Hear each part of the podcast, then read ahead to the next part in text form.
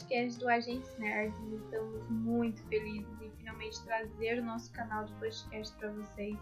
E hoje falaremos sobre a primeira série da Marvel, WandaVision.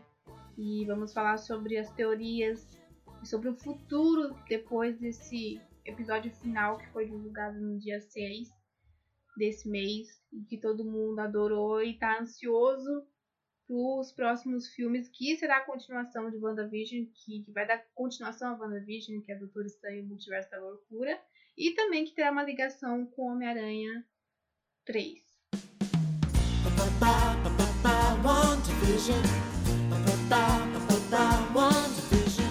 Eu sou a Karina, sou editora-chefe do Agentes Nerds, e hoje vamos falar da série que encerrou nessa sexta-feira agora, WandaVision, que fez muito sucesso e está fazendo ainda.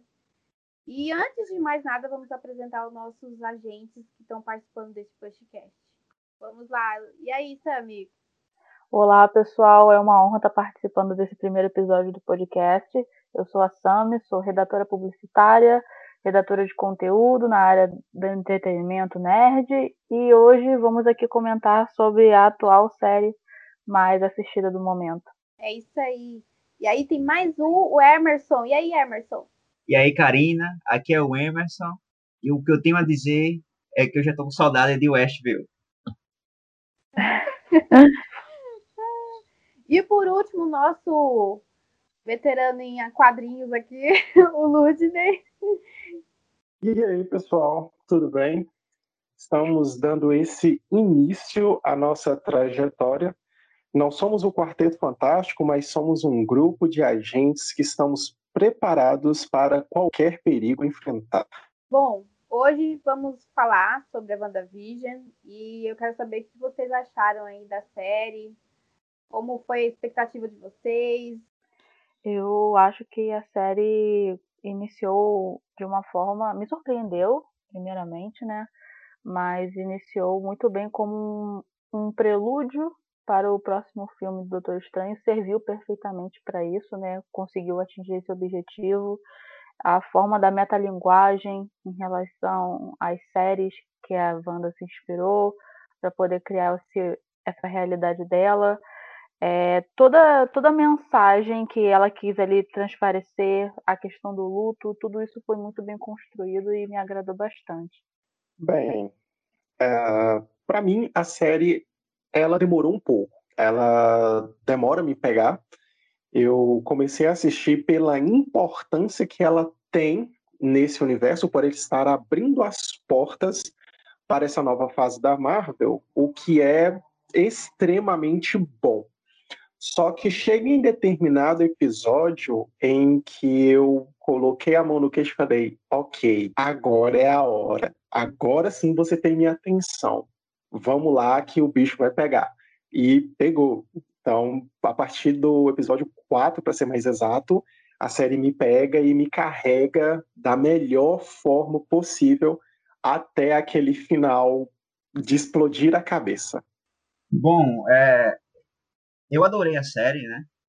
É, o que mais me pegou foram essas pitadas de mistério que ela ia deixando ao longo dos episódios, né? Que foi, foi muito marcante, uma coisa meio, meio até terror psicológico, assim. Eu fiquei muito feliz porque aí já era. Eu já senti, né? A Marvel saindo da sua zona de conforto. Foi muito legal é, acompanhar. Só que eu acho que no final, ao contrário do Ludney, né? É, eu eu fiquei um pouco é, não tão mais empolgado porque o que me prendia muito na série eram essas pitadas de mistério que ela ia deixando ao longo dos episódios. E nos últimos episódios eu achei muito expositivo. Eu achei que a série, tipo, é, o que ela não tinha explicado, ela explicou de uma forma muito expositiva, muito, até de certa forma, meio que gratuita.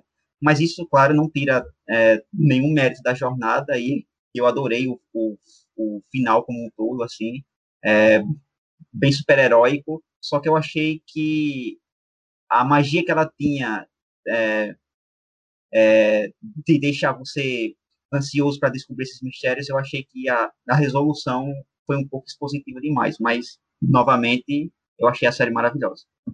Bom, gente, eu também gostei muito da WandaVision. É, achei bem interessante que eles falaram sobre a. esclareceram sobre a origem dela, de uma certa forma que a gente tinha dúvidas, porque foi apresentado na era de Ultron, só que a gente ficou ainda uma certa dúvida ali no ar, a gente foi esclarecido muitas coisas que a gente pensava que, que, que ia ser diferente, que, tava, que ia seguir os quadrinhos, por exemplo, mas eles meio que reconstruíram, uma certa forma, a origem dela, e isso foi muito bacana. Eu também gostei do, do fechamento. Realmente, que para quem não, não, quem não assistiu Guerra Infinita e, e é, Ultimato, vai se perder um pouquinho. Mas eu acho que esclareceu bastante coisa e ficou muito fechadinho a série. Eu acho que deu tudo certo. Algumas pontas ainda tem soltas, mas eu acho que é fundamental para o futuro da, da, da, personagem nos próximos filmes. Isso é uma coisa que eu acho bastante interessante. Uh, se uma pessoa chegar, cair de quedas, nunca assistiu nenhum nada da, da antiga fase da Marvel, vai ficar, acaba ficando bastante perdida mesmo. E é, eu acho a forma como a Marvel trabalhou bastante porque ela já está deduzindo que todo mundo já assistiu todas as primeiras fases, que todo mundo já assistiu Ultimatum, e com isso ela também deduz que a gente já tem assistido até mesmo os filmes das concorrentes como a gente vai falar mais para frente, a aparição de personagem de, do Pietro, aí ela já, ela já deduz que nós já conheçamos o, os X-Men da, da Fox. Eu achei essa sacada bastante interessante, porque se a pessoa não conhece, é um convite para a pessoa para ir conhecer e depois retornar para a série. Eu achei isso uma sacada bem, bem legal, bem louvável por parte da Marvel. Sim, é verdade também. É uma coisa que é, a, a, acaba, é, como fala, a pessoa fica ansioso para saber mais, né? Ela busca mais sobre o, o, mundo da Marvel, então ela deixou mais esse, esse gostinho de quero mais, né? É, uma coisa que eu que eu acho bem interessante a gente ressaltar é, e a gente tem que dar mérito a Marvel nisso é como eles foram extremamente cuidadosos nessa caminhada do MCU, né? Porque é, no primeiro Homem de Ferro, né? É, lá em 2008, a gente já tinha alguns filmes muito bons de super-herói, né? A gente já, já tinha os, os Superman, já tinha os Batman do Tim Burton, já tinha o, o Batman Begins, já tinha os X-Men, o, o Homem-Aranha. Só que esses filmes eram, eram muito pé no chão, né? E eu acho que a Marvel, ela percebeu isso naquela época, de que, tipo, olha, a, a gente quer começar um novo universo, só que a gente quer é, atrair o maior número é, é, de públicos possíveis. Então, eu acho que essa galera não está preparada para algum herói, tipo, é, mágico.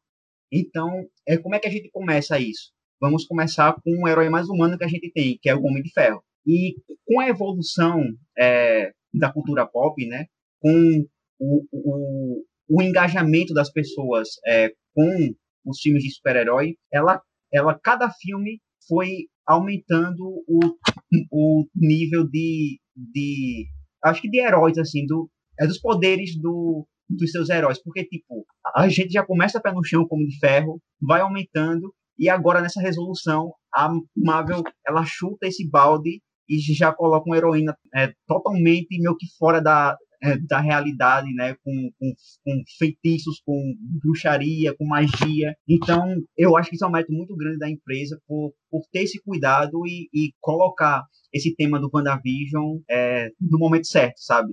Eu acho que esse foi o momento certo. Vindo naquela época, é, talvez não teria dado certo. E ela é uma personagem que, tipo, não tinha muito olhares pra Wanda, né? Ela, a gente via muita capacidade nela nos filmes, ela tinha um grande poder, que ela podia ter um, um grande poder mais pra frente, mas o foco de todos os Vingadores não era muito ela, era mais o, o Homem de Ferro, o Thor, o Hulk, e a gente não tinha essa visão, assim, essa, essa visão futurística da Wanda, né? E eles deram essa chance para ela, né? Isso é muito interessante.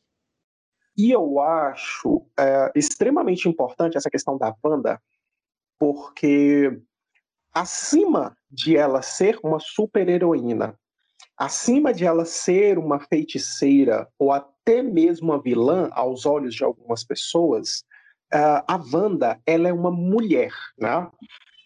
Uh, vamos pegar Vingadores. Em Vingadores, nós temos uma única mulher que é a Natasha, a Viúva Negra, ela tá ali. Mas se vocês prestarem atenção, a presença feminina em Vingadores é extremamente apagada. A, a Natasha, ela tá ali meio que de plano de fundo. Ela tem o seu destaque por ela ser a viúva negra. Então, ela tem alguns pontos em que ela vai ter um destaquezinho maior ali, seja na hora que ela vai recrutar o Hulk, seja na hora que ela vai pular no escudo do Capitão América para fazer alguma coisa, mas ela não tem aquele destaque, né? E quando a, a DC Comics ela veio, ela veio te dando Batman, ela veio te dando Superman, mas ela veio te dando Batman versus Superman e quem é que está ali, que está ali tirando a visão de todo mundo? Quem é que está ali é, roubando toda a cena de Batman vs Superman? Mulher Maravilha. Então, a, a DC, ela veio te dando a Mulher Maravilha. A Diana, ela rouba toda a cena. Gente, ela não rouba a cena, não é porque ela é uma mulher no meio de homens. Ela rouba a cena porque ela é uma mulher que se põe no lugar que é dela, que é o lugar de destaque. Então, quando a gente tem toda essa trajetória da Mulher Maravilha no cinema, a gente vai perceber que a Marvel, ela não tem uma mulher que seja de peso e que seja esse destaque. Ela tenta com Capitã Marvel, mas nós temos que aquele, alguns problemas em Capitã Marvel, porque Capitã Marvel é um filme à parte a ser discutido, e ela não cai tanto assim nas graças do povo. Em contrapartida, quando você pega ali Ultimato, a Marvel, ela já te mostra um pouquinho do que está por vir com relação às mulheres. A Marvel ela te dá um time inteiro de mulheres, onde muita gente foi reclamar, falando que aquilo ali era feminismo, falando que aquilo ali que aquilo é lacração, falando que aquilo não acontece, e é mentira, porque existe sim nos quadrinhos um grupo de mulheres atrás de Thanos a Marvel faz uma representação bacana com essas mulheres ali no cinema, mas se a gente prestar bastante atenção hoje, agora que a gente tem WandaVision, a gente prestar bastante atenção no Ultimato, a gente já percebe que quando a Wanda aparece para enfrentar Thanos, ela já ganhou um destaque que ela não tinha antes. A câmera coloca em cima dela como se ela fosse o, o, rei daquela parada toda. Quando ela aparece, a gente já percebe que ela não tá alegre, a gente percebe que ela já tá com alguns alguns parafusinhos a menos ali, e quando Thanos fala, eu nem sei quem você é, que ela usa os poderes no Thanos, matou o Titã ali, por causa da ordem que ele dá de vir aquelas bombas. Porque senão o filme tinha acabado ali. Ela teria matado o cara. Pelo menos essa é a visão que eu tenho daquela cena em específico. Então, a Wanda Lee, a Marvel já começa para ela uma atenção maior. Ou seja, a gente já começa a ter a mulher como subindo os degraus para chegar onde ela tem que estar, que é no destaque. Aí a gente pega essa fase que finaliza e começamos em WandaVision. Se vocês prestarem atenção, quando o WandaVision começa, parece que vai ser uma parada tão inofensiva, tão tranquilinha, onde a mulher ela tá ali só por estar e o homem é o camarada que, que vai ficando ali mais sobressaindo, sabe? Então, o início de WandaVision vai te dando essa falsa pressão E à medida que os episódios vão avançando, a gente vai percebendo que a Wanda ela não está ali apenas como uma protagonista. A Wanda ela está para nos mostrar que as mulheres elas podem sim protagonizar algo que fica muito bom e que elas são capazes. Se a gente parar para refletir, WandaVision, o, o, o temperamento emocional na personagem. Eu não sei vocês que estão ouvindo, mas quando você, quando eu estava assistindo, eu fui já assistindo, refletindo em cima dessas coisas. Existem determinados momentos em que você consegue sentir medo, você consegue sentir a confusão da banda, você consegue sentir a raiva que ela está sentindo por um passado amargurado. Então, a Marvel precisava que fosse uma mulher de peso, uma mulher que fosse uma mulher de, é, de destaque.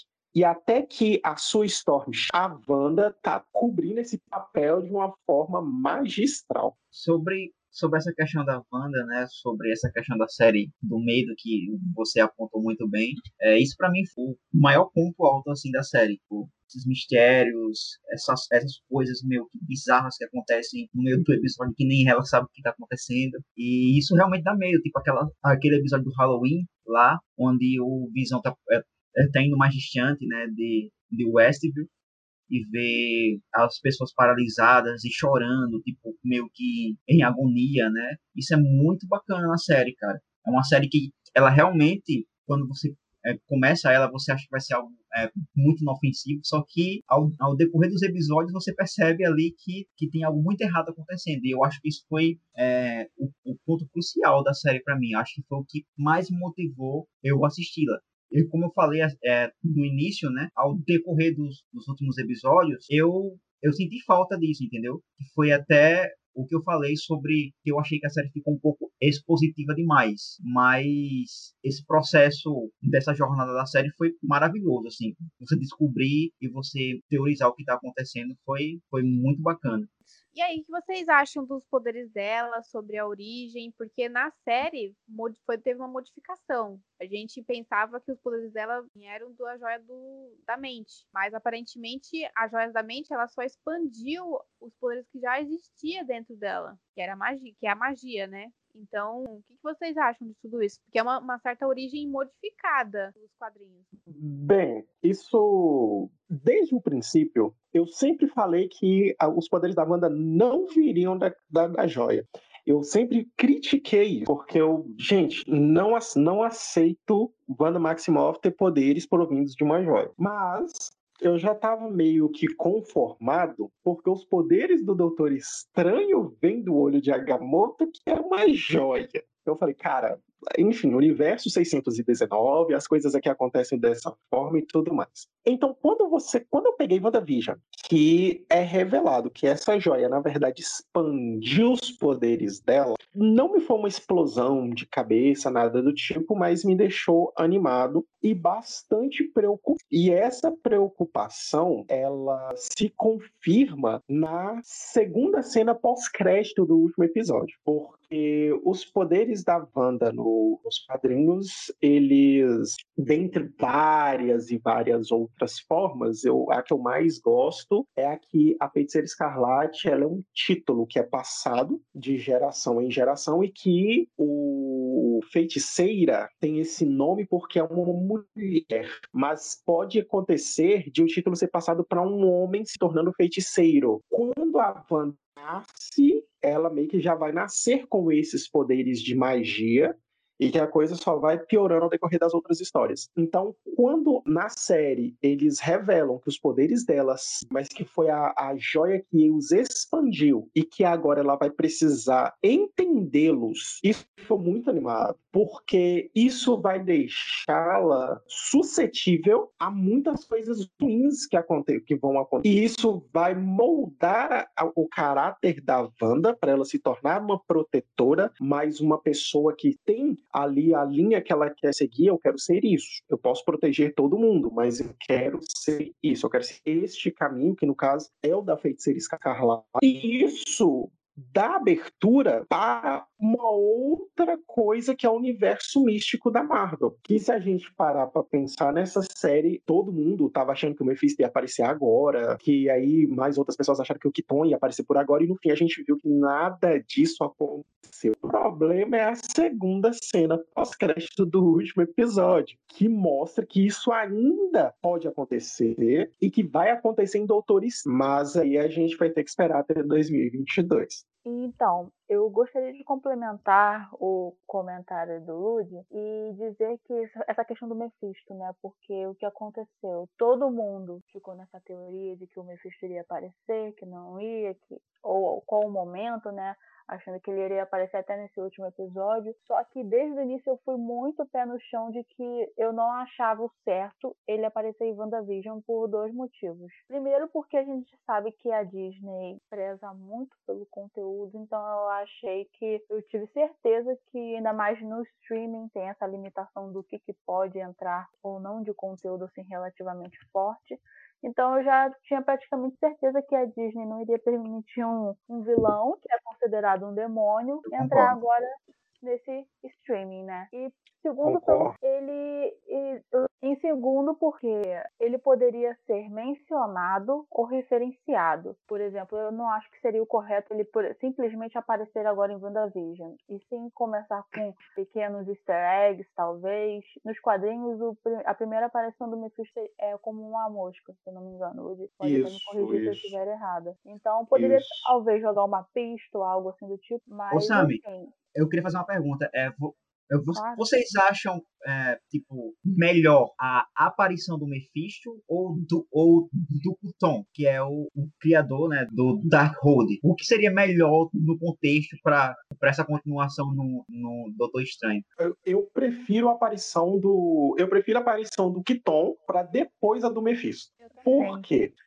É, por que isso? Uh, primeiro, vamos contextualizar. No, eu não me recordo o episódio que é, mas tem um episódio em que a Dottie ela vai falar sobre o, o capeta está nas, nos mínimos detalhes e a Agnes pega e fala: Não, querida, ele está em todo lugar. Isso. Essa é uma frase que fez com que todo mundo teorizasse o Mephisto. Quando o Darkhold aparece nesse último episódio, eu, eu, o Kiton foi a única coisa que veio na minha mente. Por quê? Porque ele é o criador do Darkhold. Quando ele foi banido do, da Terra, ele deixou o Darkhold para que o Darkhold controle seus usuários, ou seja, quanto mais a pessoa usa o Darkhold, mais ela é controlada por ele, motivo pelo qual tem um capítulo inteiro dedicado a Feiticeira Escarlate, porque ela é uma porta de entrada dele para este plano. Por que estou falando isso? Porque quem foi o primeiro ser a controlar magia do caos foi ele foi o primeiro a, a controlar a magia do caos, o Kiton. Isso. Só que isso. tem alguns detalhes só que tem alguns detalhes que vão ficar é, só na nossa teoria. Por exemplo, o Motoqueiro Fantasma, Blade. Esses personagens, eles podem surgir a partir do Darkhold. O Isso. Motoqueiro Fantasma, eu, ele eu acho tem... Que é o Blade. Eu acho que esse é o caminho do Blade. O Blade.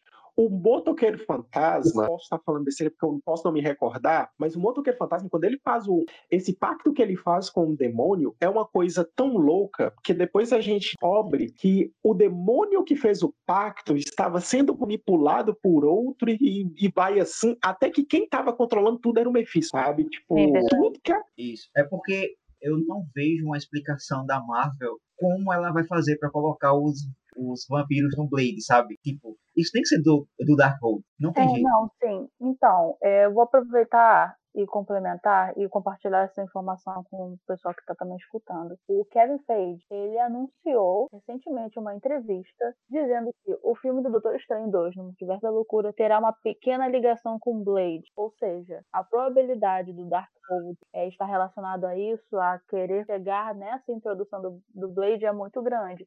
Porque lembrando, Blade trabalha com esses elementos sobrenaturais também, né? Então, Isso. já está praticamente confirmado. Só para Ah, complementar. interessante, interessante. Isso. E não só isso. O Doutor Estranho, ele já ele sabe o Darkhold.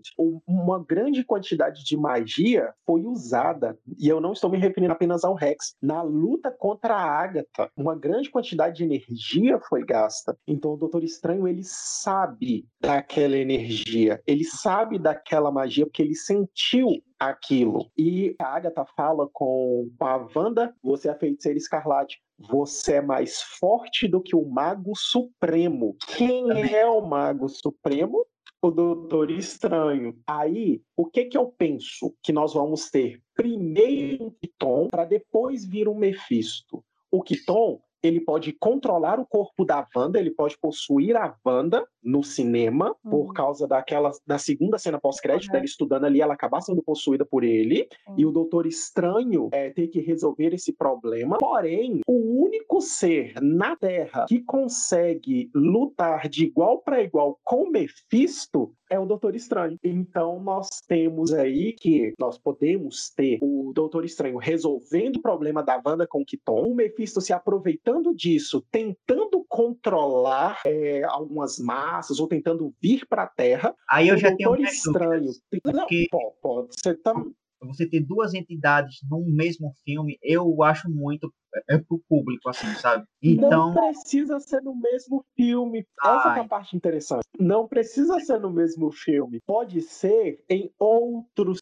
filmes. Vou te dar um exemplo disso. Nós temos o Doutor Estranho, que é o Mago Supremo e controla a magia da Ordem. Nós temos a Wanda, como feiticeira escarlate, que controla a magia do caos. Porém, nós temos um determinado personagem que só de lembrar dele eu fico todo arrepiado, porque ele é incrível, que ele controla a magia do caos e da ordem. Esse vilão já foi pro inferno, porque ele já foi buscar a mãe dele, então ele tem contato com seres ah. infernais e ele é simplesmente o vilão do Quarteto Fantástico. Exatamente. Sensacional. Cara, já pensou se num futuro o Doutor Estranho não consegue vencer o Mephisto e ele precisa da ajuda da Wanda, que os dois não vão conseguir e eles precisam de um terceiro aliado que vai ser o Doutor Doom, mano. Se isso. Olha, não tem nem palavras. Eu fiquei tão arrepiada quanto você aqui. Olha, não vamos já, não vamos já essas esperanças ao, ao nosso público, né? Porque vocês já viram o que aconteceu com o WandaVision, a galera esperando aí o, o é, exatamente. o Doutor Estranho, senão a galera vai ficar com raiva da gente. E acaba dessa forma. E aí, tem um outro detalhe também que me deixa muito confuso na Marvel. A Marvel, ela, é, ela tá me pegando pela perna nesse sentido, que é, se por um lado nós temos a Marvel trabalhando com esse lado místico, por outro, nós temos ali a Marvel passeando os Eternos, porque nós temos Thanos, agora a gente vai ter os Eternos, e para Marvel jogar. Ah, e o Quarteto, o Quarteto Fantástico não, é o próprio Quarteto Fantástico pode incluir nisso e Guardiões da Galáxia. Então, para a gente começar a ver as entidades cósmicas atuando de uma forma mais ativa, é um estalar de dedo. Porque se a gente parar para pensar, se não me falha a memória, é em Doutor Estranho 1, que aparece o Mar martelo do Tribunal Vivo. Se não me engano, é no Doutor Estranho 1 que ele, que ele aparece. No Guardiões da Galáxia 2, a gente tem os Vigias. No Guardiões da Galáxia 2, nós temos a Eternidade. Ela aparece quando o, quando o pai do Peter dá os poderes para ele, que ele fica de um jeito estranho, que ele olha para cima, que os olhos dele são como se fosse o universo, ele tá vendo a eternidade ali. Então nós já temos mais uma entidade. E sem contar algumas outras que podem ter sido mencionadas e que eu não estou me recordando aqui, principalmente quando se trata do Thor. Então, para essas entidades começarem a aparecer, ah, nós ainda temos Adam Warlock, que tem que sair daquele ovo para ir atrás do quarteto. Então, tipo, para elas atuarem de uma forma mais efetiva, mano, aí eu fico nessa. Nós vamos trabalhar com entidades cósmicas ou a gente vai trabalhar com o mundo de feitiçarias, espadas e mísseis? Vai ser o multiverso da loucura mesmo, que é o nome do filme do Doutor Estranho. Eu queria que você, Carinha, desse mais opiniões também. Você tá muito mediadora. Eu... Mediadora? Ai, mas vocês estão falando pra caramba, gente. Eu tô só concordando porque eu concordo com o que vocês falam.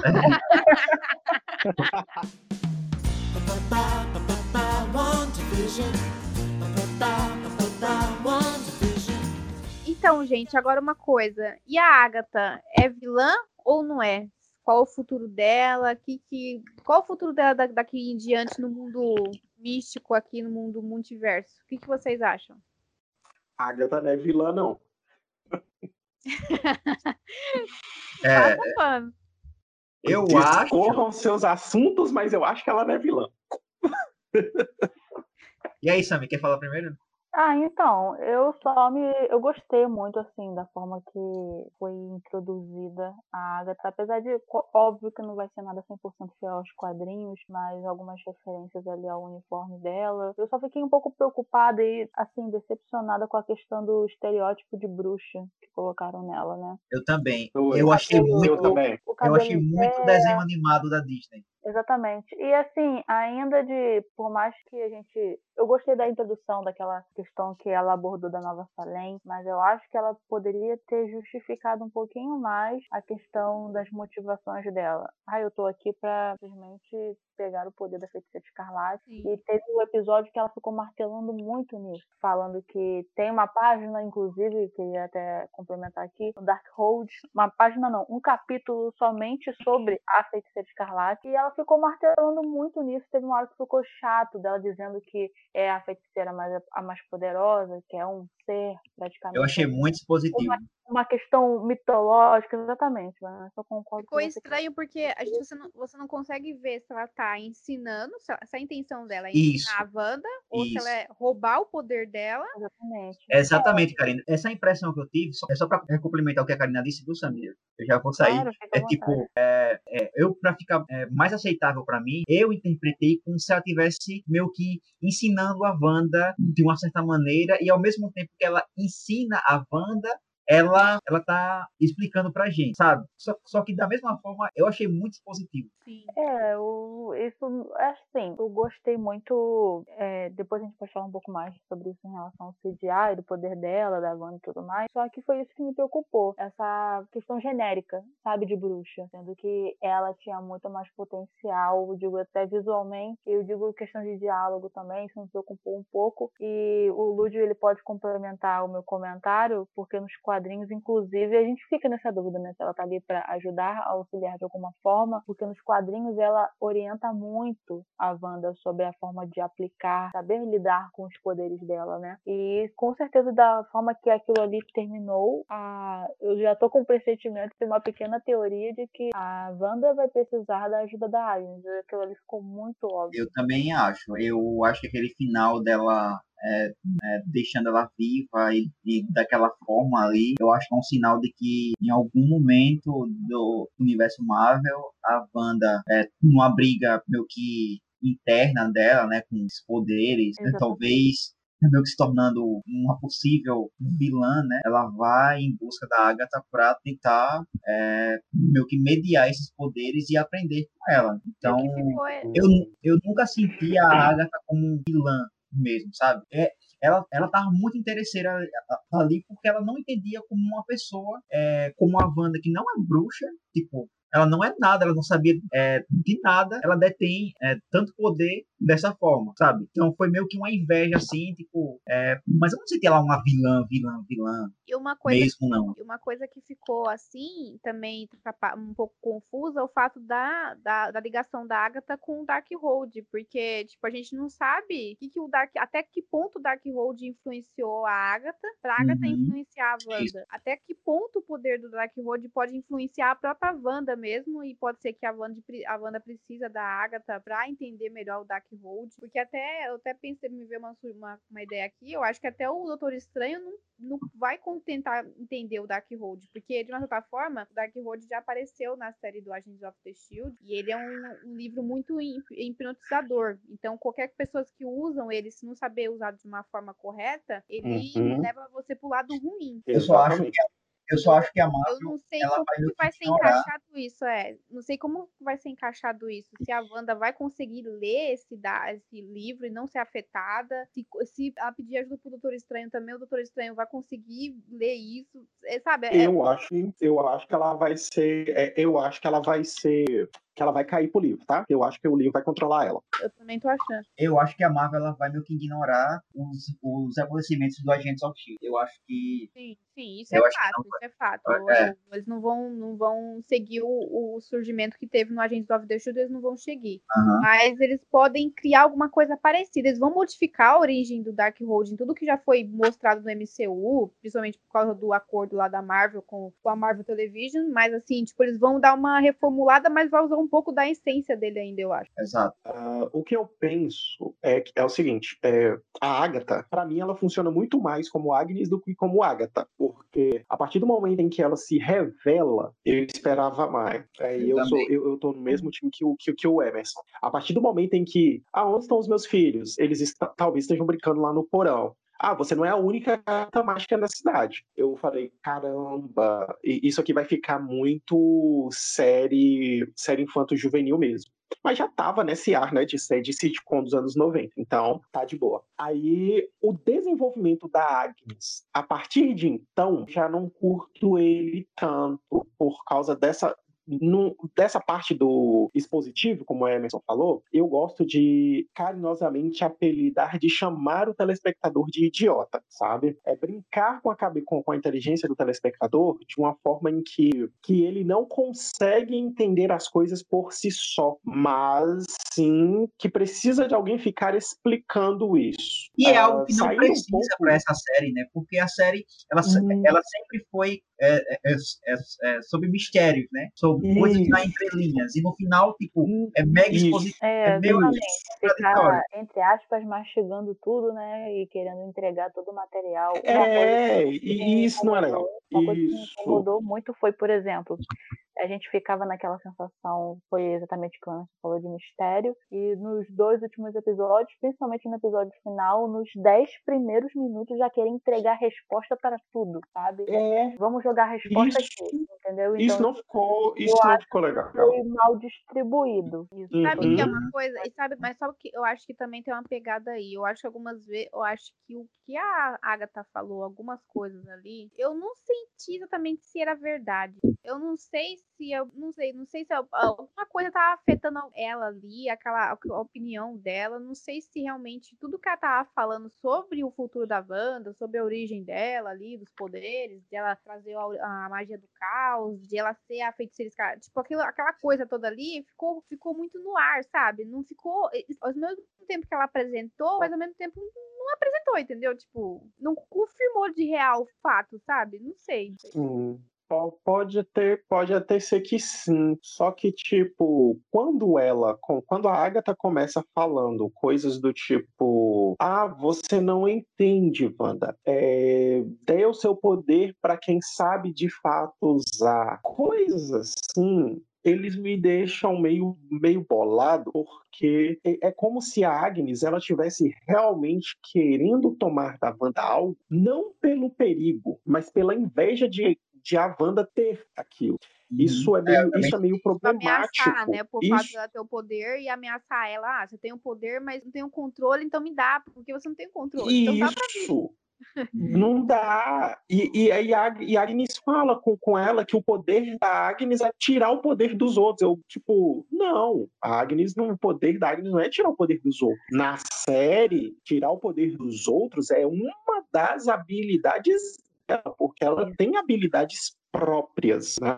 E, e a forma como foi desenvolvido, eu gostei de um, um detalhe. A Agatha tá, tá tratando a Wanda como uma bruxa o tempo todo. Aí a Wanda, a Wanda pega e solta. Eu não sou uma bruxa, eu sou uma feiticeira. Cara, Nossa, eu juro pra vocês que nessa hora eu gritei, chupa Harry Potter. Eu Harry, juro né? que eu gritei, chupa Harry Potter. Sabe? Muito bom. Porque, porque tudo lá de Harry Potter é junto, né? Bruxo, mago, feiticeiro, é tudo uma mistureba Isso, louca. isso. E, e, e em Wanda eles deram essa, essa distinção, porque os poderes da Wanda elas simplesmente estão com ela. Então isso é bem, isso é bem RPG, inclusive. Aí, nós Isso. vamos pra quê? A Agatha, a partir do momento em que ela se revela, que já não foi uma revelação de explodir cabeça, porque todo mundo já, já tinha chutado que seria ela mesmo. Só que aí na hora que ela começa a abrir cada uma das portas para poder mostrar algumas coisas, aí a gente vai descobrindo coisas do tipo a bomba que não explodiu porque foi a Wanda que alterou, é, tais eventos que não aconteceram por causa da Wanda e tal. Tem um determinado ponto que eu não sei vocês, mas eu acho que aquela cena em que a Wanda vai pra, na cena Joia do Infinito, que ela e mostra uma mulher, cara, aquela cena pra mim, eu acho que aquela mulher que mostra não é a Wanda, é a Natália, a, a feiticeira escarlate que vem antes da Wanda e a mãe original da Wanda na nova reformulação. Olha, Eles poderiam fazer algo como o novo Mulher Maravilha, né? Que tem aquele lance lá da Amazona, né? Que, que tem essa armadura e tal, essa armadura meio que dourada, que elas meio que tem ela como uma deusa de certa forma, né? Assim, tipo, Isso. passado. A muito Amazona forte. além do normal. Isso. Tipo, E uma liberou o outra poder coisa da, eu- da mãe dela, vamos dizer assim. no- Então ela fala assim: ah, Wanda, você não sabe o que você fez porque a Wanda não sabe a origem daquele poder, não sabe de quem foi o antecessor daquele poder. É isso que quer dizer, né? Isso. E que eu ainda acho que ainda vai nos ser revelado aí, pode acontecer, de que os pais da Wanda não são os pais dela, mas sim as pessoas que cuidaram dela. E Também que ela é vai os ter uma origem.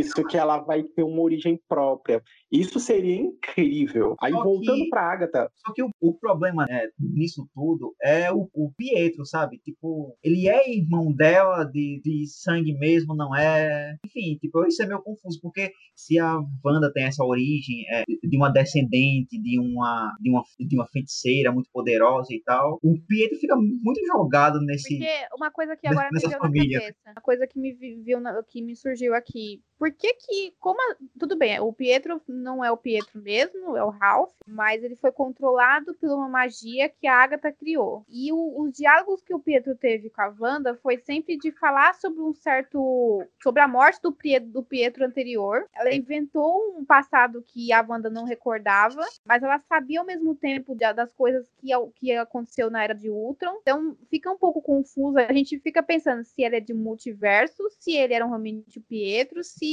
E os poderes que ele tava- que estavam junto com ele? Será que realmente foi um poder dele mesmo? Ou se a, ou a Agatha que colocou? Tipo, é- fica essas dúvidas ainda, né? É, tipo, eu, Sim. eu particularmente, eu, eu achei muito engraçado né, quando mostrou que não era ele mesmo e tal. Só que eu fiquei confuso, porque, tipo, se não é o mesmo Pietro da Fox, ele não é do multiverso, então como a Marvel vai explicar o fato do Deadpool, do Ryan Reynolds, estar no mesmo universo? Se, se ela é capaz de trazer esse herói para esse universo, por que ela não pode trazer outros heróis para esse mesmo universo? Eu fiquei muito confuso. Mas aí, mas aí, Emerson, nós, aí, aí a gente vai sair da, do universo cinematográfico. Pula cá pra fora. Os executivos da Marvel é, já falaram que existe um multiverso da Marvel e que esse multiverso engloba tudo. Ou seja, Capitão América, aquela bomba que foi filmada lá em 1944, faz parte do multiverso. Os X-Men da Fox fazem parte do multiverso. Aquele Hulk, da, aquele, os filmes solo do Hulk, o do Ferrino, dessa, da, da empresa onde que tá com o Hulk, que eu não lembro o nome dela, Universal.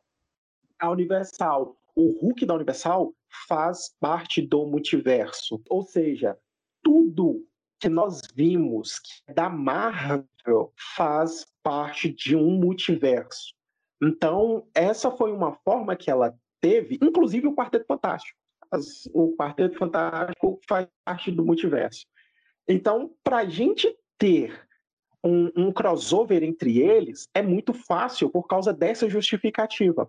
São aquelas justificativas bem simples que dá, que muita gente não engole, mas acaba aceitando, que é tipo, quando os fãs foram reclamar, lá atrás em 2008, que os filmes da Marvel não eram igual, estilo do- dos quadrinhos. E primeiro, aquele Homem de Ferro não é não, dos quadrinhos e tal, tal, tal, porque o pessoal tinha muita ideia do Homem de Ferro do, da Terra 616.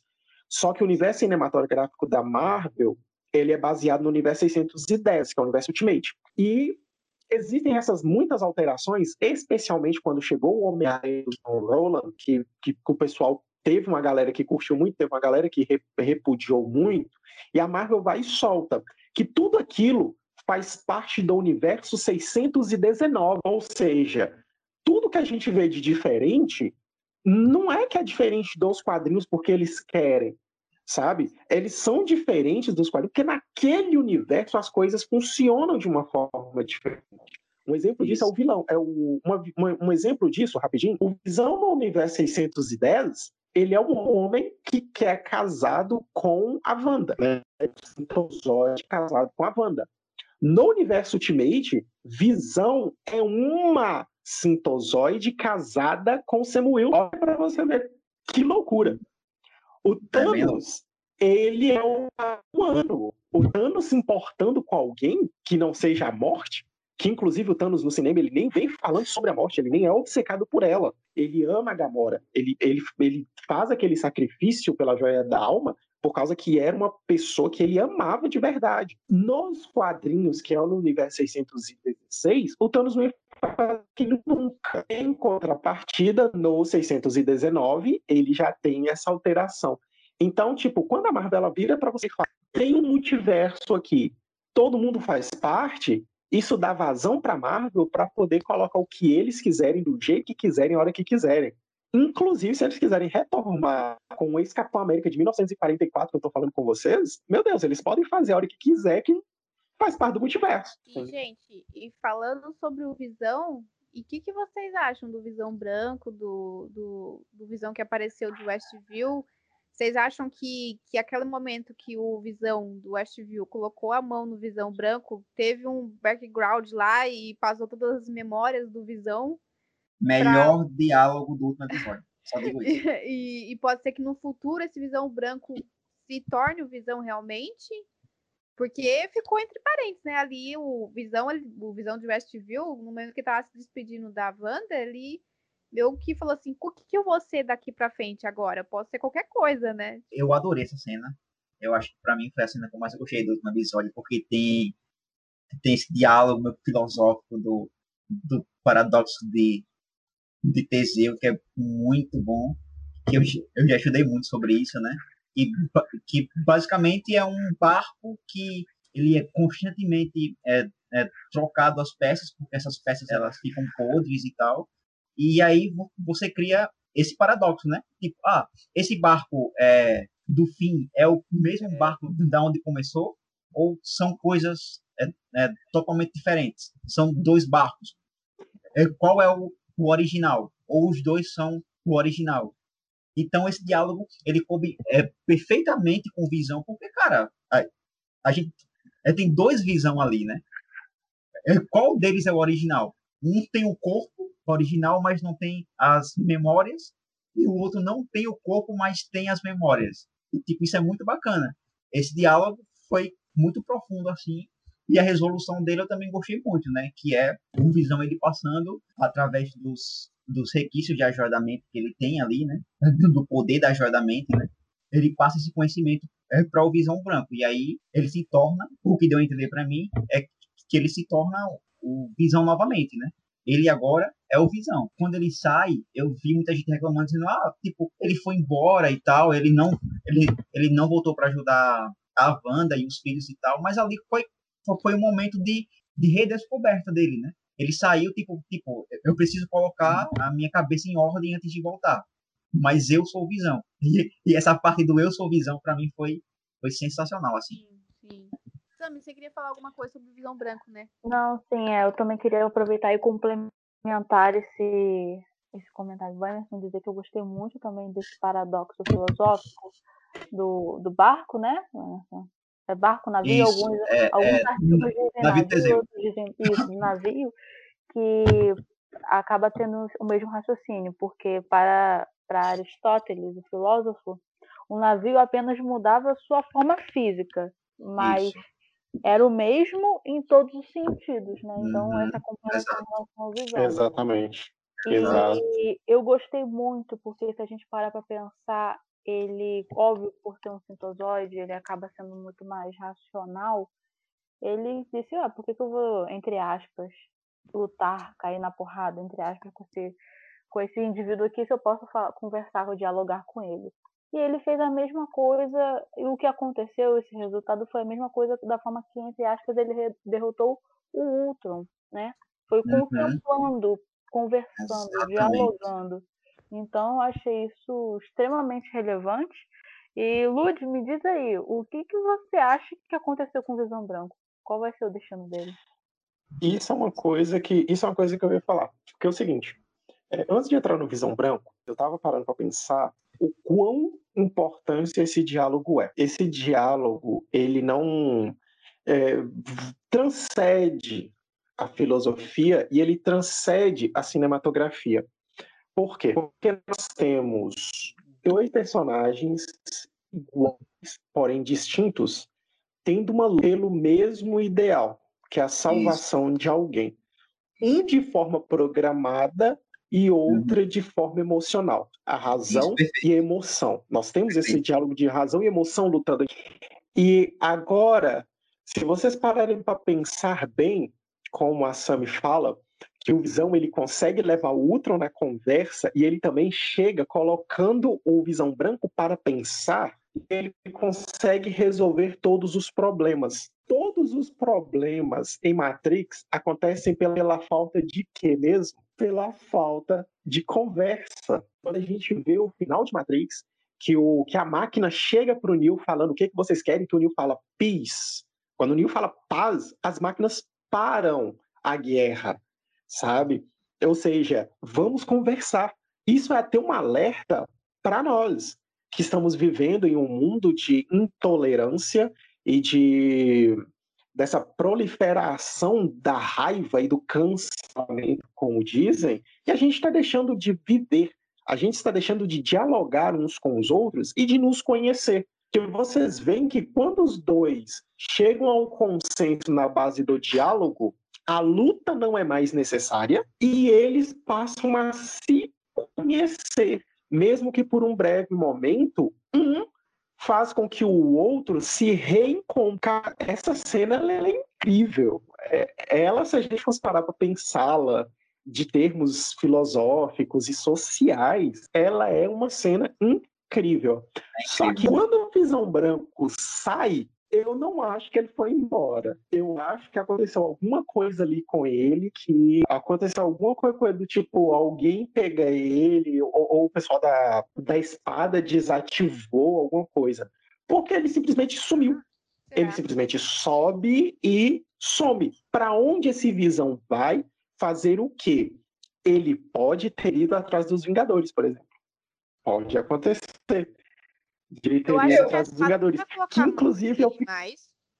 Eu acho que a espada não vai colocar a mão nele mais, porque primeiro que o, aquele líder lá da espada já, já assumiu, ele não vai mais a comandar a espada. Provavelmente quem vai comandar a espada vai ser a Mônica Rambeau.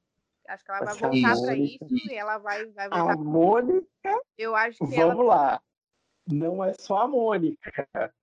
A Mônica com mais alguém. É, sim, Com mais não alguém. ela não. Primeira cena pós-crédito. Eu ri naquela cena que eu falei, não pode. É verdade, vai ter os Skrull. Então pode ser que alguém também ajude a Mônica a comandar a espada junto com os Skrull. Pode ser que esteja alguma coisa. Ou até o Nick O Nick Fury. É, então, até o Nick O Nick Fury. Porque é só vocês voltarem para Homem-Aranha. Quem tá no espaço no último Homem-Aranha? Mas só para finalizar essa questão do Visão, eu acho que ele saiu, tipo, meio que para se, se redescobrir de certa forma, tipo, meu colocar as coisas em ordem na cabeça, sabe? Tipo, é, é muito complexo você, você, você não ter nenhum, nenhum resquício de memória e do nada você ganha aquilo, aquele monte de informação ao mesmo tempo é, da sua morte e tal, e de várias outras coisas, e você, tipo, meio que pode entrar num colapso. Então eu acho que ele saiu, tipo, eu vou pro espaço aqui para meio que tentar meu, meu colocar as coisas em ordem e voltar depois. Eu, eu, eu vejo essa cena, não só essa, mas também a da Agatha, como vamos pra geladeira. Eu pensei, eu pensei exatamente assim. É, vocês cumpriram seu, vocês cumpriram bem seu papel. Abre a porta. Essa daqui é a geladeira. Vocês vão ficar aqui até a gente ver o que vai fazer com Eu- vocês no futuro. Concordo plenamente com o Lud. Eu acho que eles pensaram em muita coisa e chegaram no final, eles se perguntaram, tá, e agora? O que, que a gente vai fazer com eles? E foi isso. Mete na geladeira e deixa depois lá a gente pensa, de depois a gente pensa, depois a gente vê. Foi Isso. mais ou menos isso. O É, importante é que já tá feito. Pronto. Você já cumpriu o seu papel, a gente já sabe que ele vai retornar, porque na verdade a gente já sabe que ele retornou, e agora é hora de geladeira. Você vai ficar aí um pouco, porque talvez no futuro a gente precise de você. Uma maior prova disso é a Ágata. Hora Ah, você vai geladeira. me deixar aqui? Não, eu vou. Tipo, vamos pra geladeira. Vai tomar um uísque aí pra gente, por Ei. favor. Mas Sabe? Uma pergunta também é outro, outro, outro, outra dúvida ainda que ficou também é sobre o futuro dos meninos, né? Os meninos que conquistou todo mundo, o Billy e o Tommy, né? Como é que eles vão daqui pra frente, da onde eles vão surgir? Aquilo ali que teve na cena pós-créditos foi alguma coisa que, ela, que realmente foi onde eles estão? Vocês estão no- na joia da mente, sei lá, em algum lugar? Ou preso no Dark Hold, porque ela tá mexendo no Dark Hold. eu não entendi muito bem, assim. Eu, eu a princípio, entendi que eles estavam presos num Dark Hold ou algum ser aí, alguma criatura dimensional ou mística, meio que tá com eles aprisionados de alguma forma. E aí, No caso, seria a essência deles, né? isso. E aí, é, isso até casa com uma notícia que eu vi há um tempo de que esses mesmos atores parecem, né? Eu não tenho certeza, vamos, vamos tomar isso como rumor.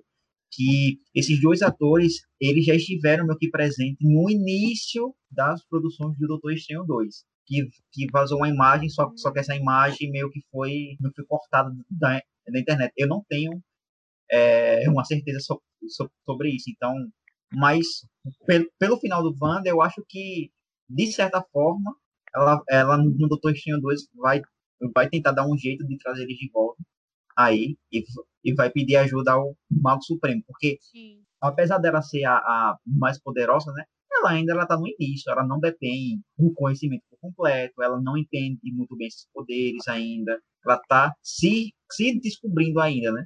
Então, eu acho que até antes de a Agatha ser essa, mentor, essa mentora dela, eu acho que a princípio o Doutor Estranho vai ser um tipo de mentor aí no próximo filme.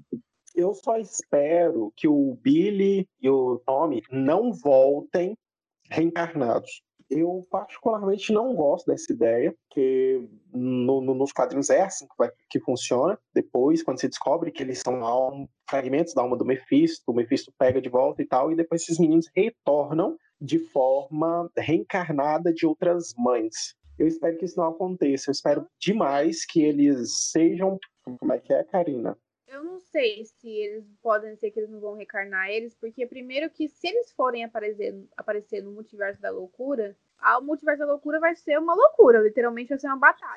Então eu não sei Isso. se finalmente vai, Exatamente. vai colocar duas crianças ali no meio dessa confusão. Não, tipo, eu acho que Exatamente. eles não Eu vão estar presentes numa batalha. Eu acho que eles não vão estar presentes na batalha, mas que eu acho que no Multiverso da Loucura, eu acho que o filme pode ajudar a resolver essa questão de trazer eles de volta. E aí, numa segunda temporada, aí a série meio que aborda esse retorno deles. Hum, ele não, não, não, não, não, não existe segunda temporada. É, eu também, eu também concordo com o Lud, com essa questão assim, de que não existe segunda temporada. Não eu na digo segunda. porque. Não, sim. aham.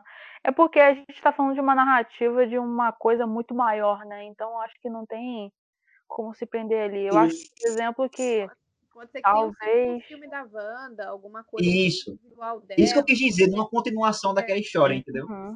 A continuação daquilo ali é Doutor Estranho. Não, não tem jeito. E a gente pode pensar que aquilo ali é um, já é o Tom, o Tom já criando armadilha para puxar a Wanda. Porque ele, ele fragiliza mais a Wanda com os filhos dela e faz ela usar ainda mais magia do caos e controla o corpo dela. Também pode ser que ali realmente sejam os filhos dela e o multiverso da loucura se dá justamente porque ela se enfia no reino da magia para poder salvar a essência desses meninos. E o Doutor É. Estranho ou ajuda acho, ou precisa impedir. eu acho e que aí as os meninos já saem de lá claras. como o Icane Seller. eu acho que as coisas vão ficar claras quando a gente ti- tiver uma ideia do, do que vai ser esse multiverso da loucura, qual será o, o vilão, né? Porque acho que vai ter algum vilão, alguma entidade. Então, a partir do momento que a gente descobrir qual vilão vai ser nesse filme, aí eu acho que já vai dar para ter uma ideia do, do que pode acontecer E, é, nessa história. e, gente, uma coisa que você não pode esquecer. Esse ano tem o Homem-Aranha sem, Sim. o Sem Caminho para Casa, né? Que é a tradução livre, vamos dizer assim, porque a gente tem ainda o português. E o Homem-Aranha vai ter a presença do Doutor Estranho e provavelmente da Wanda. Não Isso. vai ser no filme todo, eu acredito que vai ser, deve ser bem no final do filme, isso, para dar engajamento ao, ao multiverso da loucura. Então pode ser, eu acho, estou pensando, pode ser que surge, os, pode ser que aquele fechamento ali que teve da cena pós-crédito da Wanda vá direto pro, pro Homem-Aranha Uhum. no final do. Homem-Aranha, sabe? Alguma coisa assim. Não sei como eles vão encaixar isso. Porque se colocar tudo no, no- no multiverso da loucura, vai ser muita coisa. E já tem os vilões do multiverso da loucura também. Então tem que ser alguma coisa que vai, vai, vai caminhar do Homem-Aranha pro multiverso da loucura, entendeu? Isso que a Karina lembrou é muito interessante, porque tipo, a gente tá falando do, do Doutor Estranho, mas tem que. A gente tem que saber que o Homem-Aranha vem antes, né? Sim, Então- ele vai trazer o multiverso. Ele vai Isso. trazer isso, o multiverso. Então, ele vai precisar da ajuda do Doutor Estranho para isso, para lidar com isso. E, conscientemente, quem vai precisar da ajuda do Doutor Estranho, quem vai atrás dele é a Wanda. Então, vai estar todo mundo. Então, de toda forma, é, o final, eu acho que provavelmente o Homem-Aranha ele vai se concentrar o começo do Homem-Aranha todinho e trazer os Homem-Aranha, aquele negócio todo, do multiverso, enfim. Vai chegar no final, que vai aquele final turbulento, que o Homem-Aranha não vai conseguir lidar com aquilo tudo e vai precisar do Doutor Estranho, e aí vai vir a Wanda, e aí vai ser engajamento pro multiverso da loucura. Eu acho que vai ser desse jeito. Mas vocês já pensaram que Wanda acaba tomando o Peter meio que como um- filho, por exemplo, um adolescente igual os filhos dela, e o Peter morre e ela fica louca de vez? Cara, eu sei, eu- Caramba, Meu Deus. aí literalmente não tem como ficar no sei, mundo eu dei uma volta no sistema solar. Não. Aí essa mulher ela tem que também ela tem que, que fazer algum tratamento, porque ela se Uma apega, muito, terapia. ela se apega Não. a muita coisa também. né? Não, não tem condição. É muito ruim. É Pobre muitos filhos Wanda. pra ela cuidar, muitos filhos pra ela cuidar.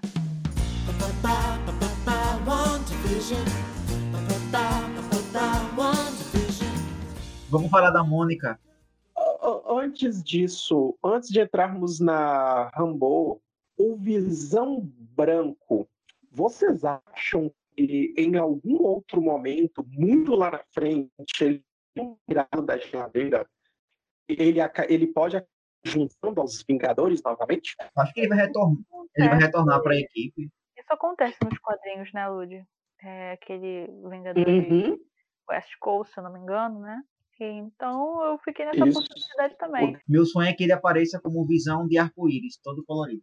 Agora, Eu achei até que ia ter alguma espécie de referência do Hank, do Hank Pym, que é o personagem do Michael Douglas, o primeiro Homem-Formiga, encontrar ele, ou algo assim do tipo, porque nos quadrinhos quem acaba encontrando ele, entre aspas, todo desmontado, é o próprio Hank, né? Então que- achei que poder, poderia ter no futuro algo assim, né? Do próprio Hank encontrar ele. é, eu também queria assim que a tipo. Marvel, eu também queria que a Marvel ela, ela desse mais atenção pro, pro Hank Pym, que é extremamente inteligente e no universo Marvel ele é muito, muito reduzido, né? E, gente, vocês repararam que tiveram uma referência do Hank Pym aí, do pessoal do, do Quânticos, que o, o Jimmy fez uma ligação pro Scott Lang, né? Ele falou o sobrenome dele na ligação. Então Eu já não tem lembro uma. dessa cena. Sério? Sério? Então Vou assistir- que voltar. Vou assistir de novo. No momento Até eu. no momento que o, que o Jimmy foi capturado pela espada e ele tava algemado, ele pegou o celular, guardou o celular, e aí o pessoal do, da espada jogou ele lá pra um lugar lá cheio de. Como se fosse um.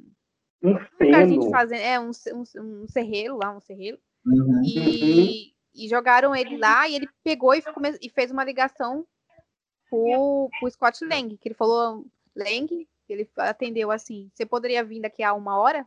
Ele falou Aí já é uma deixa pro Homem-Formiga 3, né? Sim, E sim. E aí a gente não sabe. se. É, então, aí o porém é que a gente não sabe a data do Homem-Formiga, né? Eu acho que a gente não sabe ainda a data do Homem-Formiga. Eu acho que não também. É, então não sabe da onde ele vai se encaixar nisso. Mas foi um pouco estranho essa, essa, refer... essa ligação aí, porque de uma certa forma ele vai aparecer em algum momento ali, porque se ele, ele aparecer daqui a uma hora, então, tipo, ia aparecer depois que a Wanda já tinha ido embora, que o pessoal do West, do pessoal da espada tava lá para cuidar das pessoas do Westview, que eles pediram para fazer o pessoal fazer exame e tudo, você viu no final? Eles falaram assim, ó, oh, pessoal, Aham. quem quiser fazer exame de sangue aqui, aí o pessoal começou, o pessoal da espada começou a dar assistência pro pessoal do Westview e a Wanda foi embora. Então, nesse intervalo aí, o pessoal do, do, do Homem-Formiga estavam chegando ali. Só que então vai estar um momento ali que vai. O Homem-Formiga vai passar em algum momento ali. Agora não sei aonde em que filme. É, quando a Karina fala do pessoal do Homem-Formiga, eu imagino um monte de formiga chegando no local. Ou então o, o Scott Lang chegando no exato momento em que a Wanda tá saindo voando. Esse Sim, é tipo o início é, do tipo um filme. carro, do- né? do- Um carro embaixo e ela voando em cima, né? Isso. É uma coisa que. aí- Mas aí fica entre. Fica, assim, a gente não sabe aonde vai aparecer essa cena, se qual momento que o Homem-Formiga, o 3, é o 4, na verdade, vai passar, né? É o 3. É o 3, né? Aí é o 3, verdade. É o, é, Uhum. é o 3. Então vai ficar. A gente vai ficar meio perdido aí na linha cronológica. Eu ia meio que dar uma pequena introdução à questão dos poderes da Mônica, porque eu vi que muita gente ficou perdida ali, sem saber o que, que a Mônica, qual é a capacidade, quais são as habilidades da Mônica, né? Então, Isso. eu ia, é, eu ia Eu compartilhar mesmo não conheço.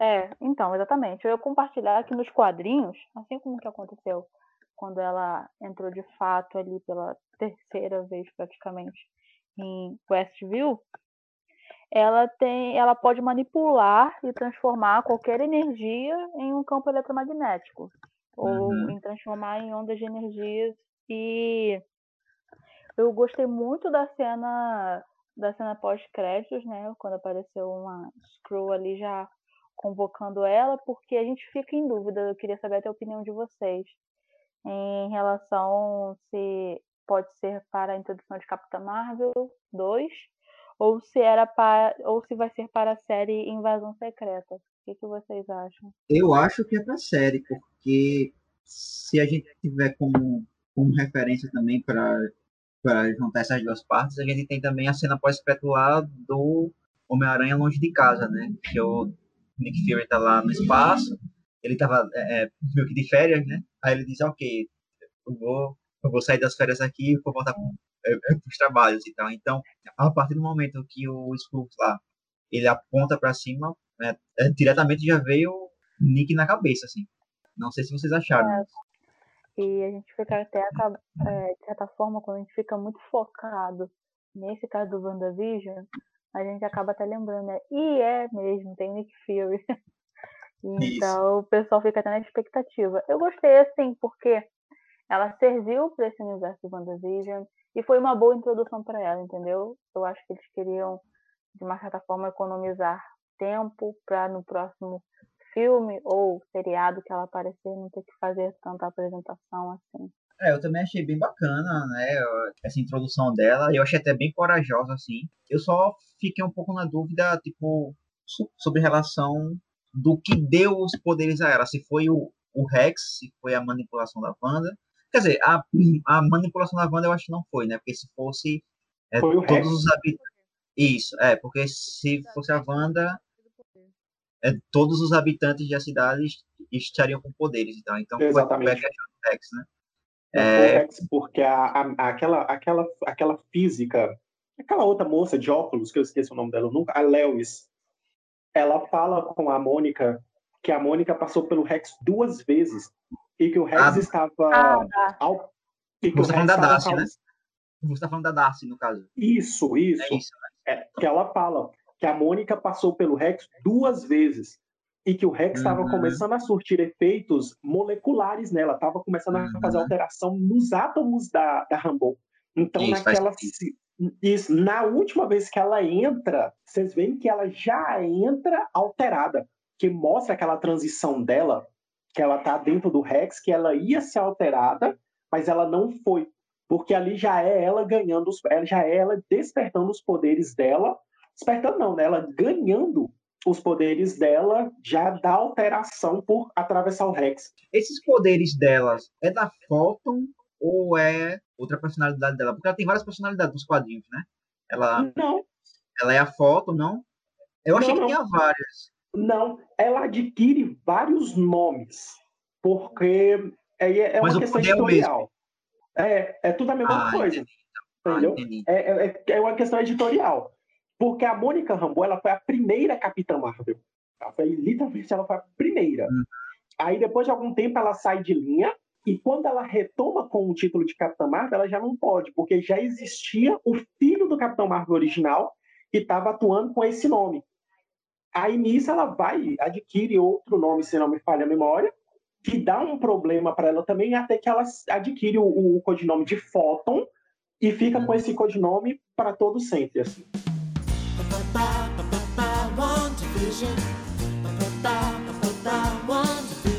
É, com relação à espada, eu só quero falar uma coisa. Espero que a Marvel traga a Abigail Brand para o universo da Marvel. Abigail Brand, ela é a líder da espada. Ela é uma, não tem como ela aparecer agora, por causa que ela, ela é filha, ela, ela, ela é uma filha entre uma mutante e uma alienígena. Então a mulher, ela é meio mutante e meio alien. Ela consegue conversar quase todas as línguas existentes no universo. Ela é a comandante, correto, É? Ela é isso, ela é a comandante da espada, né? Porque quando a, a Shield é o escudo, ela cria esse braço que é a espada, que é justamente para tomar conta de algumas outras coisas, só que às vezes eles são muito extremistas na hora que eles atuam. Não é extremista, eles são duros demais para fazer alguma coisa. O- a espada no seria tipo o BOP que a gente tem, eles batem primeiro e perguntam depois. Então, tem essa que- questão aí. E a Abigail, cara, eu quero muito que eles tragam a Abigail, porque ela é incrível. Ela é uma mulher fora de curvas, assim. Sabe onde ela pode, ela pode colocarem ela? No Guardiões da Galáxia, eu acho. Nossa, você tá doido. Eu ia gostar, que eu ia ficar torcendo pra ela dar um murro na cara do Peter Quill. Cheguei, seria legal uma introdução, né, dela no Guardiões. Pior que é verdade, esse comentário da Karina. Seria uma Uhum. boa. É interessante. E se ela veio de. Ela é uma. uma ela- que eu sei mais ou menos dela, ela é de um outro planeta. Então, meio que ela é como se fosse um Skrull, vamos dizer assim. De Uhum. outro planeta, de outra, outra, outra raça, vamos dizer assim. Então, a melhor forma de trazer ela, ou na Capitã Marvel, ou no Guardiões da Galáxia, eu acho. Perfeito. A Capitã Marvel 2 já tem data já? Guardiões da Galáxia ainda não. Não, a, a Capitã Marvel 2? Capitã Marvel, acho que também ainda não. Uhum. É, acho que é só o Homem-Aranha, o, É. o Mas é bem provável em Estranho, que tem umas próximas. 2024, 2023, por aí. Como já tá escalado um pouco da, da equipe já, né? Já só, acho que o roteiro também já tá quase já O fechado. Thor também já está sendo gravado, né? A gente já viu Sim, umas, já tá. umas É, imagens, o Thor né? também. O Thor também. O Thor vai ser com. O Thor vai ser com o Chris ainda ou, vai, ou já vai ser com a Jane Foster? Vai ser com Vai ser com os dois, né? Uns dois. os dois. Nossa, doido pra ver. Gente, é o que eu falei, é o que eu falei no início sobre a Wanda. A Marvel começou a dar destaque para as mulheres e tá fazendo isso de uma forma que eu tenho até medo do quão grandioso isso vai ser. Nós vamos vir com um quarto, talvez aí, com um Quarteto Fantástico que tem a sua história, que é simplesmente uma das mulheres mais incríveis do É universo. verdade, concordo. A gente tá vindo aí com Kamala Khan. Kamala Khan, Nossa, ela Kamala é... Khan vai ser sensacional. Nossa, ela é muito fora da curva. E Nossa, vai vir a, vamos- a Iron She-Hulk. Heart também, né? a She-Hulk, Iron Heart. Aí Isso. nós vamos ter a Thor, Jane Foster. Cara, vai ser sensacional. Cara, Cara, e isso, isso que a gente não vai mencionar. Portman como ator vai ser assim. Nossa, você tá doido. Ai, Não, e nas fotos que saíram, ela já tá. Ela já tá bem musculosa, assim, tipo. sim, eu também achei. É, É o que eu chamo de empoderamento feminino, sabe? Porque Muito vai, bacana. vai ser incrível. Vai ser incrível. Colocar a camisa de uma, de uma personagem feminina e ir pro cinema. Enfim, fugindo do assunto, mas tudo bem. Esse vai ser uns- um dos próximos pontos que a gente vai falar nos próximos episódios, né? Daqui do nosso podcast. Nos pró- Deu uma, deu uma, Opa, uma- que- É, deu Que uma buraco- moto agora que. Que buraco negro, parece um buraco negro se abrindo. Teve até um susto. Eu falei, caraca, eu me- agora eu me assisto. É agora, é agora. Ai, Gente, o papo de hoje foi fantástico, mas infelizmente a gente tem que acabar. Vamos, Ah, é, vamos nos despedir. isso é o que resta, mas não tem problema, né? Nos próximos É. episódios a gente vai desenvolvendo sim, nossas teorias, opiniões, argumentos. sim, a gente pretende conversar mais e trazer mais sobre o futuro da Marvel, que tem muita, mas muita coisa que a gente vai ter que colocar ainda. Então, a gente vai ter que explorar muitas coisas ainda, principalmente comparar teorias, como com as gravações que estão sendo feitas, com coisas que estão sendo soltas e com os HQs também, principalmente, né? Isso. Com certeza. E então, gente, vocês querem deixar algum recadinho, algum agradecimento? Primeiro eu queria, gostaria de agradecer pelo empenho da equipe, de todo mundo se disponibilizar um pouquinho para estar aqui, todo mundo compartilhar como essa paixão pela cultura pop e que espero que todo mundo que está ouvindo tenha gostado e acompanhe a gente nos, nos próximos episódios. Eu também queria agradecer, né, pela oportunidade e pelo empenho da equipe, né. É um é um grupo muito muito bom, muito unido e com conhecimento é, da cultura pop é muito impressionante, né? Os conhecimentos que o Ludney e a, e a Sammy têm de quadrinhos e desse universo é sensacional. E eu sempre é, aprendo com eles e vou aprender bastante né, no decorrer nós. podcasts, com a Karina também. A, Karina e o, e o seu conhecimento em cinema, então é uma honra, porque eu, eu sempre quis fazer parte de um podcast, assim, de discutir as coisas que eu curto, e agora esse sonho está sendo realizado com esse pessoal incrível. Então, muito obrigado. Eu também gostaria de estar agradecendo todo mundo, a todos que estão nos ouvindo e a galera da equipe também. Gostaria de estar recomendando a todos vocês dois quadrinhos. Um é o quadrinho do Visão, do Tom King. Ele foi dividido aqui, na, aqui no Brasil em duas partes. Eu recomendo demais vocês estarem indo atrás desse, desse quadrinho para vocês entenderem um pouco mais sobre a série da WandaVision. Esse quadrinho tem um, Existem questões familiares nesse quadrinho que é muito falado na série. E um quadrinho da Feiticeira Escarlate.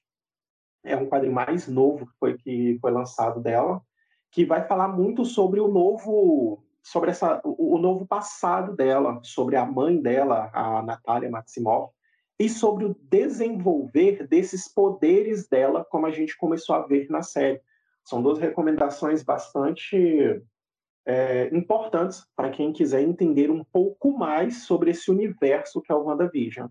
Do mais, muito obrigado a todos vocês. A gente se vê no próximo capítulo, se Deus assim nos permitir, e até mais. Gente, muito obrigada pela participação de vocês. Vocês foram incríveis. A gente no começo aqui, né, atrapalhou nosso primeiro podcast, então nos perdoem se algum, a gente tomou algum erro, mas a gente vamos daqui para frente a gente vai melhorar cada vez mais. E se vocês quiserem, vocês ouvintes quiserem deixar algum comentário, a gente vai postar no site esse podcast, então se vocês quiserem comentar lá no, no site, comentar sobre alguma dúvida, algumas perguntas sobre os próximos podcasts que a gente vai falar sobre a, o universo da Marvel, sobre o futuro da Marvel, então pode comentarem lá. Esse podcast também vai ser divulgado nas redes sociais, então sigam a gente nas redes sociais, no nosso Instagram, no nosso Twitter, a gente vai colocar também, tanto no, no, no site, mas também no, no nas, nas, nas plataformas dos podcasts que a gente vai colocar. E é isso. Muito obrigada por todos. Essa, esse podcast vai ser divulgado no Spotify, no iTunes, em todas as plataformas. Espero que vocês tenham gostado.